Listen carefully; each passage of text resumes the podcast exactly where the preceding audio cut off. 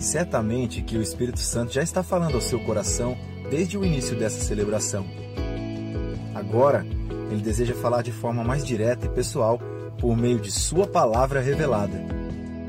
Prepare-se com fé e expectativa para o que Deus vai falar ao seu coração. Para te ajudar a lembrar de todos os pontos dessa mensagem bíblica, preparamos um esboço que você pode baixar no nosso aplicativo. Se você ainda não baixou, é só buscar na App Store ou no Google Play. Pronto, vamos receber com alegria a mensagem pela pregação bíblica de hoje. E após ouvir, compartilhe com mais alguém o link dessa palavra.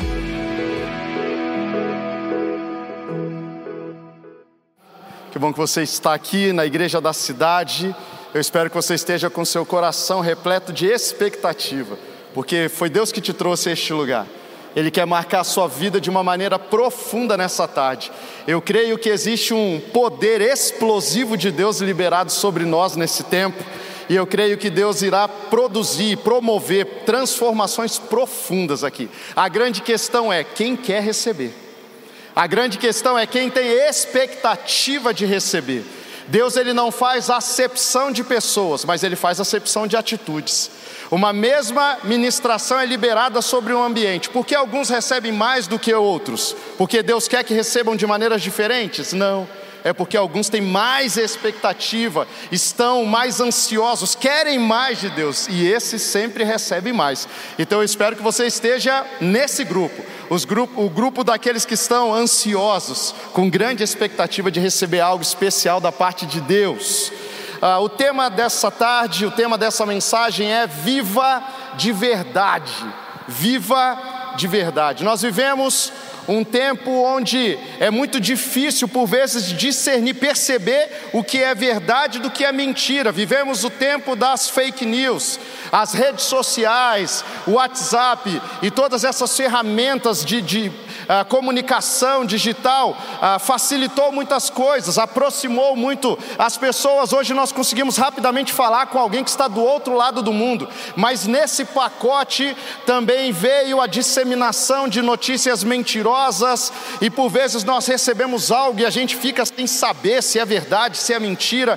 Nesse tempo de pandemia, por exemplo, eu tenho certeza que no seu WhatsApp você já recebeu notícias completamente divergentes sobre o coronavírus e aí você fica sem entender o que, que é, o que, que não é, toma, não toma, ah, o que, que é o melhor fazer, como reagir, ah, e, e esse é o tempo em que nós vivemos. Mas, a despeito disso tudo, você tem a opção de viver uma vida de verdade. Você não precisa se colocar debaixo desse contexto e, e, se ajustar a isso, mas você pode decidir, você pode escolher viver uma vida de verdade. Aliás, você está aqui nessa tarde já diz algo a respeito da decisão que você tomou.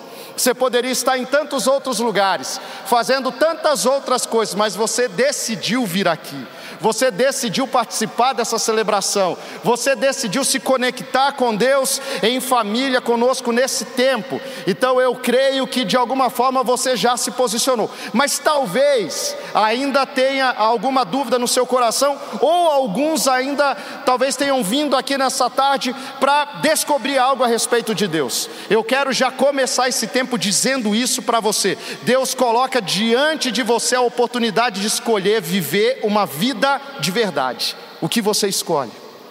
Qual é a sua decisão? 2 Pedro 2, versículo 19 diz o seguinte: O homem é escravo daquilo que o domina. O homem é escravo daquilo que está sobre ele, o dominando. Você pode escolher o que vai dominar a sua vida. Aqui não precisa esperar chegar no final da mensagem para dizer qual é a melhor escolha. Você veio a uma igreja, você está em uma celebração, está muito claro, escolha Jesus. Aliás, esse mesmo Jesus diz: Eu sou o caminho, a verdade e a vida. Não é que ele é uma opção, ele é uma verdade, não. Jesus ele é a consolidação da verdade, ele é a manifestação completa da verdade, ele é a própria verdade. Esse Jesus. Existem três grupos de pessoas que estão vivendo uma vida fake três grupos de pessoas. O primeiro grupo vive de aparências. acreditam que são o que não são de fato. Esse é um primeiro grupo que está vivendo uma vida fake. Esse grupo ele faz o que não gosta para agradar pessoas que não conhece, gastando o que não tem. É uma vida meio maluca, mas tem um monte de gente vivendo assim. A gente vê isso muito nas redes sociais aí. Você vê as pessoas postando coisas e algumas pessoas talvez você conheça e fala assim: oh, peraí, essa rede social aqui não combina muito com a pessoa que eu conheço, não, porque na rede social as coisas estão às mil maravilhas, mas eh, na vida real eu sei que o negócio está meio bagunçadinho. Gente que vive de aparência, tentando mostrar algo que de fato não é. Mas tem um segundo grupo, o grupo dos que vivem abaixo do potencial. O grupo que acredita que pode menos, pessoas que poderiam fazer realizações fantásticas, pessoas com grande potencial colocado por Deus dentro de si, mas pessoas que acabam vivendo abaixo desse potencial, vivem abaixo então daquilo que poderiam fazer. Mas tem um terceiro grupo também, o grupo que vive da sobrevivência. Deixaram de acreditar no autor da vida, estão ouvindo Satanás, estão se arrastando Será que isso se aplica à sua realidade de vida hoje? Será que você se identifica, talvez em partes, com algum desses três grupos? Você não foi feito para viver a vida dos outros, você não é uma cópia mal feita de ninguém, você é único, exclusivo e especial. Você também não foi feito para viver pela metade, você é íntegro, você é inteiro, Deus te fez completo. Você tem as características perfeitas para cumprir a missão que Deus confiou a você. Não é à toa que você é desse jeito, não. O seu jeito tem a ver com a missão que Deus te criou para realizar. Mas você também não foi feito para rastejar sobre as rochas, Ele te fez para andar sobre as rochas. Ele te fez homem e mulher, e Ele disse: domine sobre a terra. É essa palavra que está sobre a sua vida. É isso que você tem que receber sobre você e dizer: Eu recebo, eu aplico fé nessa palavra, nessa palavra liberada sobre a minha vida e eu vou viver de acordo com essa verdade. Guarde isso no seu coração. Você foi feito por Deus para viver a vida verdadeira, a vida de verdade. Salmo 8, versículos 4 a 8 diz o seguinte: Que é o homem para que com ele te importes? E o filho do homem, para que com ele te preocupes. Tu o fizeste um pouco menor do que os seres celestiais e o coroaste de glória e de honra. Tu o fizeste dominar sobre as obras das tuas mãos, sobre os seus pés tudo puseste, todos os rebanhos e manadas, e até os animais selvagens, e as aves dos céus, os peixes do mar, e tudo que percorre as veredas dos mares. Uau! Isso é sobre você. É isso que Deus diz a seu respeito e é isso que Ele libera sobre a sua vida. Uns anos atrás eu tive uma experiência com Deus a respeito de quem eu sou, a respeito da paternidade de Deus com um dos meus filhos. Eu ainda estava pastoreando a igreja ali em Jacareí e aquela experiência me marcou. Meu filho estava no ignição e uma das tias chegou nele para chamar atenção, porque ele estava fazendo bagunça. Filho de pastor também faz bagunça, faz bastante, aliás. Ah, e aí a tia chegou para chamar atenção, e ele, naquele alto dos seus, um metro e quase nada, ele virou para ti e falou bem assim: Você sabe quem é meu pai? E aí a tia entrou no jogo dele e falou bem assim: eu, eu, eu sei, mas você pode me falar quem é o seu pai? Ele falou assim: Meu pai é o pastor Ian, pastor da igreja. E aí a tia veio me contar depois do culto, domingo de manhã, você imagina a minha cara de felicidade, né? Diante dela, olhando, não sabia nem como reagir, né? Falei, tia, obrigado por ter falado, vou ajustar com ele. E eu fui embora naquele dia, coloquei o Davi no carro, a gente estava com a família toda ali, e eu entrei no carro com uma certeza no meu coração: hoje tem, ah, hoje tem, hoje tem. E eu fui repetindo isso para mim no carro: hoje tem, hoje tem, ah, hoje tem, né? E, e eu peguei a Dutra, eu estou indo para casa. É, e aí o Espírito Santo, no meio do caminho ali na Dutra, vira para mim e fala bem assim: Ei, o Davi pisou na bola. Eu falei: Ah, Espírito Santo, mas hoje tem. hoje tem, hoje tem. E aí o Espírito Santo falou: Olha, o Davi não devia ter agido desse jeito mesmo, não. Pisou na bola. Mas sabe uma coisa que me chamou a atenção, Ian? Ah, o Davi, ele tem uma, um orgulho de ser seu filho, cara. O Davi enche a boca para dizer que você é o pai dele. Aí eu já comecei a pensar, eu falei, o Espírito Santo vai falar mais alguma coisa. Não vai parar aqui não, tem mais alguma coisa vindo por aí. E aí o Espírito Santo emendou bem assim: Você tem esse mesmo orgulho de ser filho de Deus, cara? Você enche a boca para dizer: Você sabe quem é meu pai? E aí na minha mente o primeiro pensamento que veio é: Hoje não tem. Hoje não tem. hoje não tem, não. Foi salvo. E aí o Espírito Santo começou a ministrar e eu comecei a chorar naquele caminho para casa. E eu lembro de chegar em casa, na verdade, a única coisa que eu tive coragem de fazer foi agarrar o Davi, dei o melhor abraço que eu já pude dar na vida para ele. E falar, lindão, não foi legal o que você fez, não. A gente conversou um pouquinho, mas eu também pude falar para ele da experiência que eu tive com Deus. E aí ele chorando junto comigo. E a gente teve uma experiência fantástica naquela tarde. Sabe, querido, sabe quem é você? Você é filho amado de Deus. Você é filha amada de Deus. Quando os problemas vierem para você, vira para os problemas e fala bem assim: sabe quem é meu pai? Quando as dificuldades vierem para você, vire para as dificuldades e diga: Você sabe quem é o meu pai? Quando o inimigo vier contra você, tentando trazer mentira sobre você, vire para ele e diga: Você sabe quem é o meu pai? Ah, vai bater em retirada rapidinho porque Ele sabe quem é o seu Deus, Ele sabe quem é o seu Pai, Ele sabe quem cuida de você, Ele sabe quem está liberando sobre você uma vida de verdade, uma vida plena. Ah, querido, nós temos vivido nos momentos mais desafiadores da nossa história, mas você sabe quem é o seu Pai? Você sabe que tipo de vida esse Pai promove para você?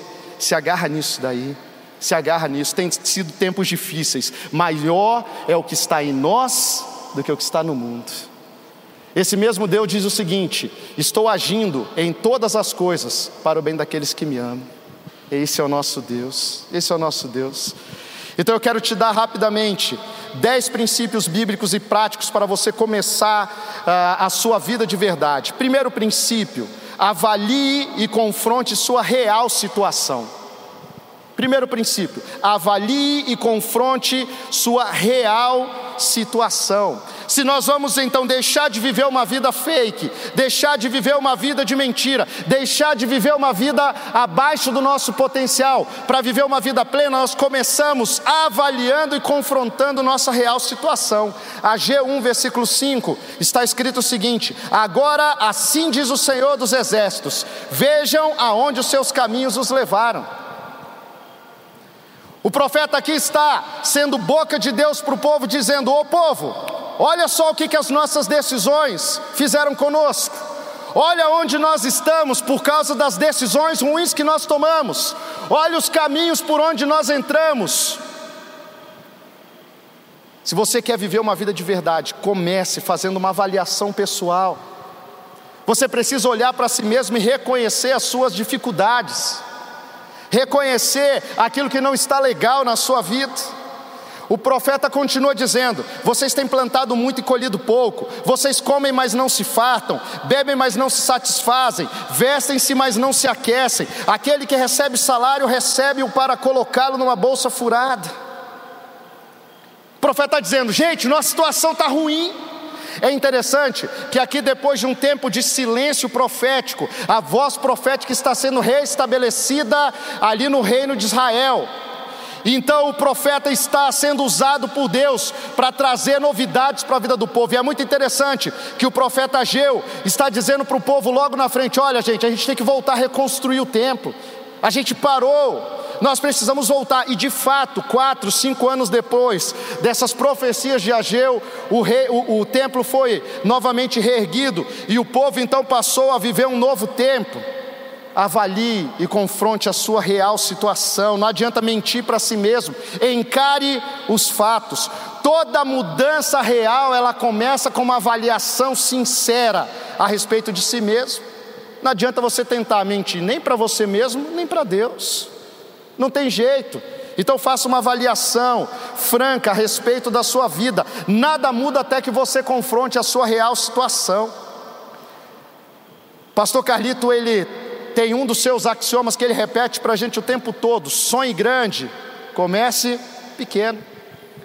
Ele até tem mais um complemento para esse axioma: sonhe, sonhe grande, comece pequeno e ande rápido. sonhe grande, comece pequeno e ande rápido. Sabe, Deus ele tem grandes planos para você, grandes sonhos, e você precisa sonhar esses sonhos de Deus. Mas você começa dentro daquilo que é possível no momento, e as coisas vão acontecendo. Então, comece avaliando o que você precisa começar a mudar hoje. Qual é uma pequena mudança que você pode promover hoje? Para começar então esse processo mais duradouro, introduza alguma pequena mudança que seja, mas introduza isso ainda hoje em sua vida. Segundo, peça a ajuda de Deus. Você começa avaliando a si mesmo, mas você vai dar continuidade do processo pedindo ajuda de Deus. Disse o Senhor: clame a mim e eu responderei. Jeremias 33, versículo 3. Clame a mim e eu responderei. Suas orações sempre vão encontrar resposta em Deus. Sempre vão encontrar. Algumas vezes não vai ser a resposta que você gostaria. Outras vezes essa resposta vai ser: espera um pouquinho. Mas Deus ele sempre vai te responder. E tenha certeza, a resposta de Deus, seja qual for, sempre é a melhor. Sempre é a melhor. O seu Deus está disposto a te ouvir e abençoar você. Olha como é que esse Deus é. Gênesis 49, versículos 25 e 26. Olha que lindo. O Todo-Poderoso que o abençoa com bênçãos dos altos céus, bênçãos das profundezas, bênçãos da fertilidade e da fartura. As bênçãos de seu Pai são superiores às bênçãos dos montes antigos, às delícias das colinas eternas. Esse é o Deus que te ouve e quer te abençoar. Sabe, eu aprendi algo sobre é, essa questão de perceber os nossos erros e então poder avançar, é, que nós temos basicamente quatro áreas ah, de, de que são enxergadas em nossas vidas de alguma forma. Tem aquilo que nós conseguimos enxergar e os outros conseguem enxergar também. Tem algumas coisas que nós conseguimos enxergar a nosso respeito e outras pessoas não conseguem enxergar, mas nós conseguimos. Tem ainda uma outra situação onde nós não conseguimos enxergar, mas outras pessoas conseguem enxergar e nos ajudam de alguma forma. Agora, gente, tem uma área na nossa vida que é chamada de ponto cego, que nem a gente consegue enxergar e nem outras pessoas conseguem enxergar. Só Deus pode revelar o que está nesse ponto cego. Peça a Deus, como o salmista pediu: Deus, vê se há em mim algum caminho mal e me revela, Deus, e me mostre os caminhos eternos. Que essa seja a sua oração hoje. Deus, se tem algo que eu não estou, não estou percebendo, me mostre, traga isso à luz. Terceiro, recuse-se a culpar os outros. Recuse-se a culpar os outros. Gênesis 3, versículo 12, você conhece bem essa passagem aqui. Disse o homem: Foi a mulher que me deste, por companheira que me deu do fruto da árvore e eu comi. Em vez de assumir o seu erro, faz o quê? Põe a culpa na mulher e em Deus ainda, né? Põe a culpa na mulher e ainda fala, ó oh, Deus, e só lembrando que quem me deu essa mulher foi o Senhor, tá? Não assume a sua responsabilidade. Não. Enquanto você ficar culpando outros pelo que você está vivendo na sua vida, a sua realidade não muda. Nada muda. Assuma a sua responsabilidade. Coloque-se diante de Deus, assumindo aquilo que você precisa assumir para que as coisas possam mudar. Pare de culpar outras pessoas pelos seus erros e seus fracassos e também não culpe a Deus. Eu lembro uma vez estava conversando com uma pessoa e ela estava contando a história da vida dela e era uma história surreal, surreal. As coisas que ela viveu até então era um negócio assustador. Mas no momento da conversa, aquela pessoa virou para mim e falou bem assim: então, e é por causa disso tudo, por causa dessas pessoas que eu estou vivendo o que eu estou vivendo hoje. Aí eu falei: olha, eu te ouvi até então, mas eu preciso te dizer algo é da sua vida que nós estamos falando, é sobre você que nós estamos conversando. Você pode sair da minha frente nessa conversa hoje, é com essa convicção que você entrou aqui, achando que os outros são culpados pelo que você está vivendo. E ok, é um direito seu, mas nada vai mudar na sua vida se você continuar pensando dessa forma. Você quer algo diferente da parte de Deus? Então hoje aqui, perdoa todas essas pessoas, libera todas essas pessoas no seu coração e fala: Deus, é a respeito da minha vida que nós estamos conversando nessa tarde. Eu quero algo diferente. Eu não quero mais continuar vivendo desse jeito. Eu não quero continuar vivendo debaixo desse jugo e dessa opressão. Eu quero algo novo. Eu lembro daquela pessoa chorando na minha frente, falando: Bem, é isso que eu quero, pastor. É isso que eu quero. Eu não quero mais viver desse jeito. Nós choramos juntos, nós oramos juntos a vida daquela pessoa mudou a partir daquele momento. Não adianta ficar culpando os outros, é a sua vida. é a sua vida. Não fique colocando a culpa nos outros. Fale, Deus, eu quero algo novo, eu quero viver algo diferente, eu quero viver uma vida de verdade, eu quero tudo aquilo que o Senhor tem para a minha vida, eu recebo isso e eu quero viver intensamente isso. Tome essa decisão ainda hoje à tarde, ainda nesse tempo. Saia daqui com essa convicção no seu coração: Deus tem para mim uma vida de verdade. Quem quer uma vida de verdade? Quem quer? Aleluias, aleluias. Quatro, decida mudar a partir de hoje. Decida mudar. Lamentações 3:40. Examinemos e coloquemos à prova os nossos caminhos e depois voltemos ao Senhor.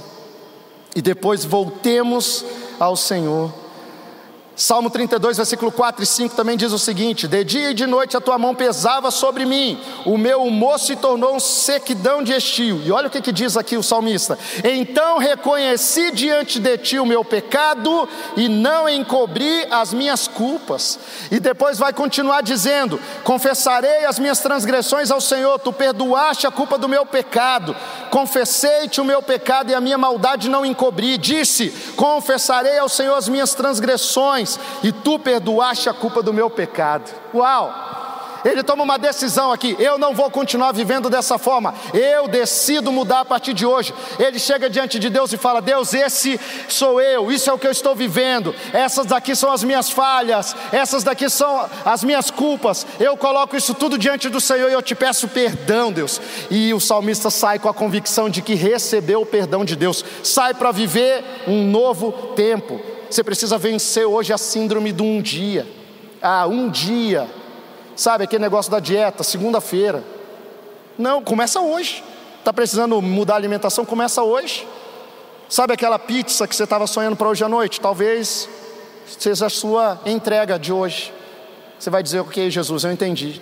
Eu entendi. Sou eu mesmo, eu queria aquela pizza, recheada, gostosa. Só que eu estou precisando perder uns quilinhos. Então eu entendi, é para mim essa palavra. Você vai fazer algo já hoje. Hoje, talvez você precise é, é, conversar com alguém, talvez você precisa pedir perdão por algo. Para que esperar? Faça isso hoje. Mande uma mensagem, faça uma ligação, resolva aquilo que você precisa resolver. Para que deixar para amanhã? Para que deixar para outro dia? Faça isso hoje. Decida mudar a partir de hoje. Cinco, sujeite seus desejos a Cristo sujeite os seus desejos a Cristo.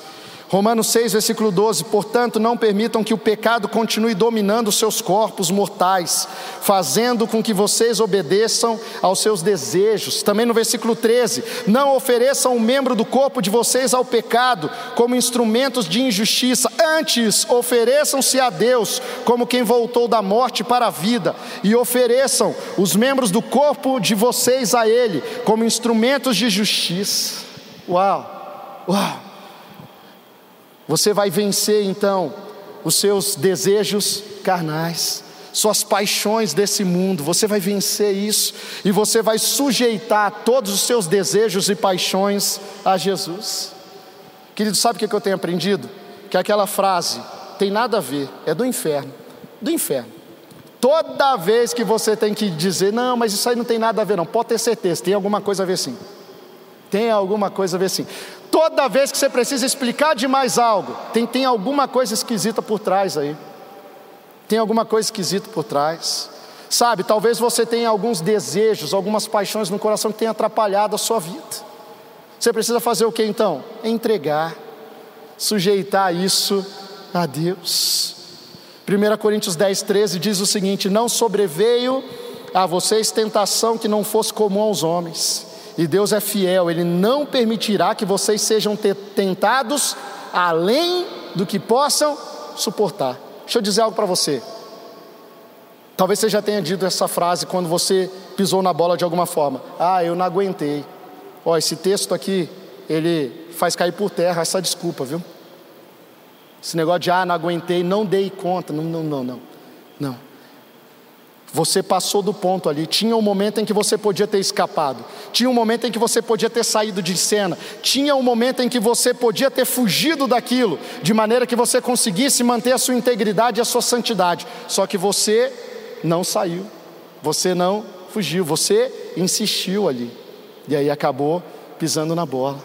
Sabe, nós nunca vamos ser tentados de uma maneira que a gente não possa suportar, é o que a palavra de Deus está dizendo. Agora, nós precisamos tomar decisões enquanto ainda dá tempo, enquanto ainda nós podemos sair dessa situação, enquanto ainda nós podemos fazer algo para não pisar na bola. Não há nada que a presença de Jesus não possa curar. Nós precisamos sempre lembrar disso, apesar, a despeito disso tudo, pisou na bola, não há nada que a presença de Jesus não possa curar. Sexto, controle o seu temperamento. Controle o seu temperamento. Para alguns agora aqui pegou, hein? Controlar o temperamento para alguns é difícil demais, demais. Romanos 13, 14, ao contrário, revistam-se do Senhor Jesus Cristo e não fiquem premeditando como satisfazer os desejos da carne. Não fiquem premeditando como satisfazer os desejos da carne. E sabe, essa questão de temperamento pega para todo mundo. Quando a gente fala de temperamento, às vezes é, é, parece que estamos falando só dos sanguíneos, né? daqueles que já explodem com qualquer situação, que é um temperamento difícil mesmo. Mas sabe, tem aqueles também que tudo é culpa deles, puxa tudo para eles, sabe? Acontece um terremoto lá no Japão. Ah, eu talvez eu tenha feito alguma coisa que causou isso aí. Talvez eu tenha alguma parcela de culpa nisso. Tem gente que, que tem essa tendência de, de puxar tudo para si, a responsabilidade de tudo é, é, é sua. Calma, você tem que controlar bem o seu temperamento. Cuidado para não ficar lambendo as suas feridas. Cuidado. Algo de ruim acontece, você fica remoendo, remoendo, remoendo. Ah, em 1973, um sábado, às duas horas da tarde, aconteceu tal coisa. Ah, aquilo ali atrapalhou toda a minha vida. E aí você fica remoendo, remoendo, remoendo. Sabe, muito cuidado. Cuidado quando você estiver enfrentando uma situação difícil, para você não dar ouvidos a Satanás no meio disso. Efésios 4, 27 vai dizer: Não dei lugar ao diabo. Qual é a palavra-chave aqui, gente, em relação ao temperamento? Equilíbrio equilíbrio. O seu temperamento foi dado por Deus. Como é que você vive bem com o seu temperamento? Tendo equilíbrio. Equilíbrio. Sete, foque nos seus melhores pensamentos. Foque nos seus melhores pensamentos. Filipenses 4:8 tem a chave para isso. Finalmente, irmãos, tudo que for verdadeiro, tudo que for nobre, correto, puro, amável, de boa fama, se houver de algo excelente ou digno de louvor, pensem nessas coisas. Não permita ter em sua mente um pensamento que não tenha nascido antes na mente de Deus. Esse é o seu filtro. Esse pensamento vem de Deus para mim? Ah, então beleza, eu vou gastar tempo nesse pensamento. Ah, esse pensamento não tem nada a ver com Deus. Deus, eu rejeito esse pensamento, eu levo ele cativo a ti, imediatamente. Sabe, você pode em alguns momentos ter alguns pensamentos ruins, ninguém é imune a isso. Mas você ficar remoendo esse pensamento é uma decisão sua. Você pode, nesse exato momento, falar: Deus, eu levo cativo a ti esse pensamento, eu não quero, eu rejeito esse pensamento na minha mente. Nós podemos, por vezes, pensar em coisas ruins, mas fixar-se nesses pensamentos é onde nascem os maus hábitos. Oito, viva em paz com as pessoas da sua família, viva em paz com as pessoas da sua família Romanos 12, 18 diz: façam todo o possível para viver em paz com todos. Palavra importante para esse tempo em que a gente está vivendo mais em casa, mais tempo com as nossas famílias. Você precisa fazer todo o possível, se esforçar. Sempre é possível, gente? Não. Por quê? Porque um bom relacionamento depende das duas pessoas. Por vezes você se esforça ao máximo, mas a outra pessoa não colabora. Aí é uma decisão da outra pessoa, mas você precisa ter a convicção no seu coração, a paz de que você, você fez tudo o que você podia fazer, você se esforçou ao máximo, um dia de cada vez, um dia de cada vez, começando então com os mais próximos. Nove, construa relacionamentos de verdade construa relacionamentos de verdade. Tiago 5,16. Portanto, confessem os seus pecados uns aos outros e orem uns pelos outros para serem Curados. A oração de um justo é poderosa e eficaz. Ó, oh, olha para cá. Escolha com quem você irá se relacionar. Escolha quem influencia a sua vida. Escolha quem você ouve. Escolha quem vai andar perto de você. Os nossos relacionamentos, eles definem muito a respeito de onde nós vamos chegar. Cuidado com os seus relacionamentos, para que você não esteja perto de pessoas que estão te puxando para baixo. Você precisa de pessoas que te impulsionem, pessoas que te empurrem para cima, pessoas que te ajudem a ir além. Construa relacionamentos de verdade. Você já ouviu isso um milhão de vezes, mas vai ouvir mais uma aqui. Verdadeiro amigo é, não é aquele que fala o que você quer ouvir. Verdadeiro amigo é aquele que fala o que você precisa ouvir. Escolha andar perto de pessoas assim, pessoas que dizem a verdade. Esse texto aqui é fantástico. Quando confessamos para Deus, nós recebemos perdão para os nossos pecados, mas quando confessamos ao irmão, nós recebemos cura. E aí não tem como pensar nesse texto, citar esse texto sem lembrar do 30 semanas. Ah, o 30 semanas é fantástico.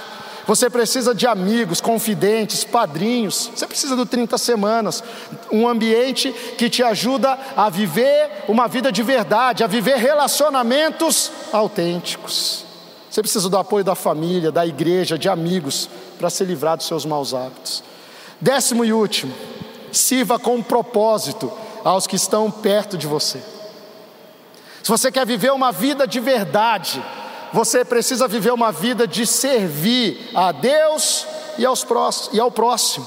2 Coríntios 1,4 diz que nos consola em todas as nossas tribulações, para que, com a consolação que recebemos de Deus, possamos consolar os que estão passando por tribulações. A sua dor curada pode se tornar o seu ministério. A sua dor curada vai se transformar em ministração na vida dos outros. Talvez você esteja vivendo uma luta, uma dificuldade muito grande. Sabe? Não foi Deus que causou isso na sua vida, mas Deus ele não desperdiça uma dor. Deus ele vai curar você, vai te dar vitória sobre essa dor e vai transformar você em um ministrador na vida de outras pessoas que precisam de cura nessa mesma área. Algumas pessoas precisam, precisam de que você se levante para ser boca de Deus na vida delas. Sabe, querido, talvez você ouça algo desse tipo e você fale, eu não, não, não tenho a menor condição, cara. Eu não tenho nenhuma possibilidade. A minha vida foi muito difícil, eu cresci de uma maneira muito complicada, eu não tenho muito o que oferecer. Ah, querido, Deus ele, Deus ele colocou uma grandeza enorme dentro de você. Deus ele colocou um potencial muito grande dentro de você. Eu gosto de lembrar de Gideão que estava ali escondido com medo dos midianitas. Com medo. O anjo do Senhor encontra com Gideão e fala bem assim: Olá, poderoso guerreiro.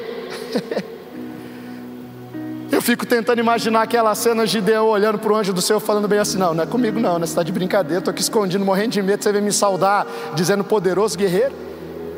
Gideão dispara de reclamar um monte de coisa, fala: que bom que você apareceu. Eu ouço a história dos meus antepassados, um monte de milagre, e agora a gente está vivendo essa miséria aqui. E aí o anjo do Senhor diz para ele: então, é por isso que eu vim aqui hoje. Gideão, com a força que você tem, vá e liberte o meu povo. Ah, querido, nessa tarde eu consigo perceber Deus presente neste lugar, dizendo: Ei, com a grandeza que você tem dentro de você, com esse potencial que eu coloquei dentro de você, com tudo isso que eu liberei sobre a sua vida, vá e faça diferença por onde você for. Vai leve a salvação para sua casa.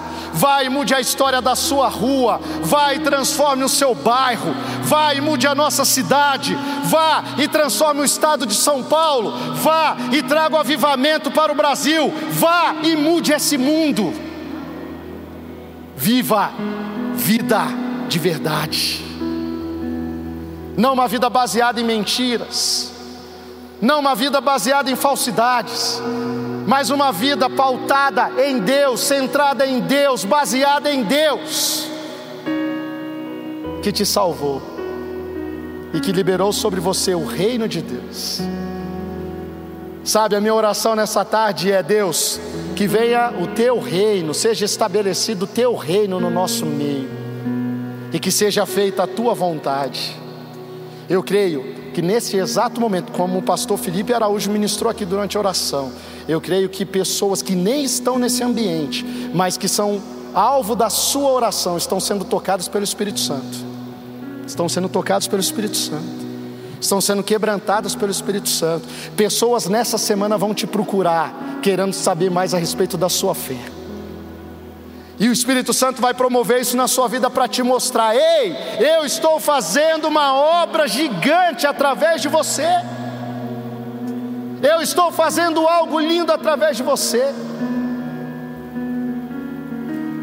O menor nesse auditório aqui nessa tarde cheio do Espírito Santo, é um gigante. É um gigante. Vamos mudar de vida então? Um mau hábito, ele pode ser ou não um pecado, mas ele é sempre maléfico para a sua vida emocional, física e mesmo espiritual. E se não for tratado, poderá se tornar um vício, uma dependência, um pecado, seus efeitos serão destruidores. Mas eu creio que nessa tarde a sua decisão não é continuar vivendo dessa forma. Eu creio que a sua decisão nessa tarde é: Deus, eu me coloco diante do Senhor para viver tudo aquilo que o Senhor tem para nós, tudo aquilo que o Senhor tem para mim. Jesus ele disse: Eu vim para que tenham vida, e vida, vida o quê? Vida plena, vida abundante. 1 Tessalonicenses 4,7: Deus não nos chamou para a impureza, mas para a santidade. Jeremias 29, 11: Sou eu que conheço os planos que tenho para vocês, diz o Senhor, planos de paz e não de causar dano, plano de dar a você esperança e um futuro. Olha aqui, olha para mim, olha para mim, seu futuro é lindo, seu futuro é lindo. Seu futuro é lindo, seu futuro é lindo, seu futuro é lindo é lindo, nem nos seus melhores sonhos você chegou perto da grandeza que Deus liberou sobre a sua vida. Viva uma vida de verdade.